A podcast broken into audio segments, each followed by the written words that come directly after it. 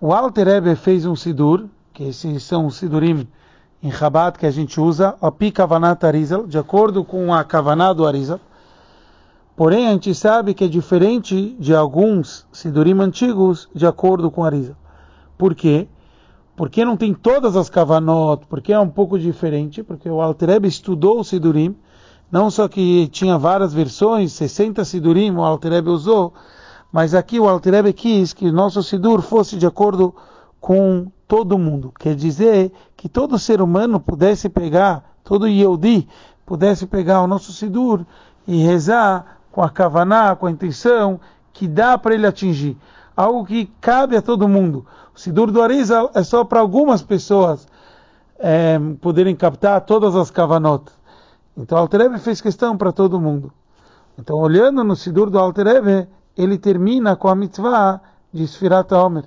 E aqui vem a pergunta, por que justo termina o Sidur do Admor com Sfirat Omer, diferente do, do, do outro Sidur que se tinha antigamente do Arizal, que se terminava com outras festas, não com Sfirat Omer. Que a gente entende que Sfirat Omer tem a ver com o conceito da reza. Tanto porque a reza, a importância é a gente pronunciar a reza, mas com uma kavaná especial. E o mesmo ocorre no Sfirat Omer, que eu tenho que contar a data, mas eu tenho que saber aquilo que eu estou contando. E, é, e essa importância, quer dizer, o Sfirat Omer tem tudo a ver com aquilo que representa a reza. Eu saber aquilo que eu estou rezando, ter intenção naquilo que estou rezando também.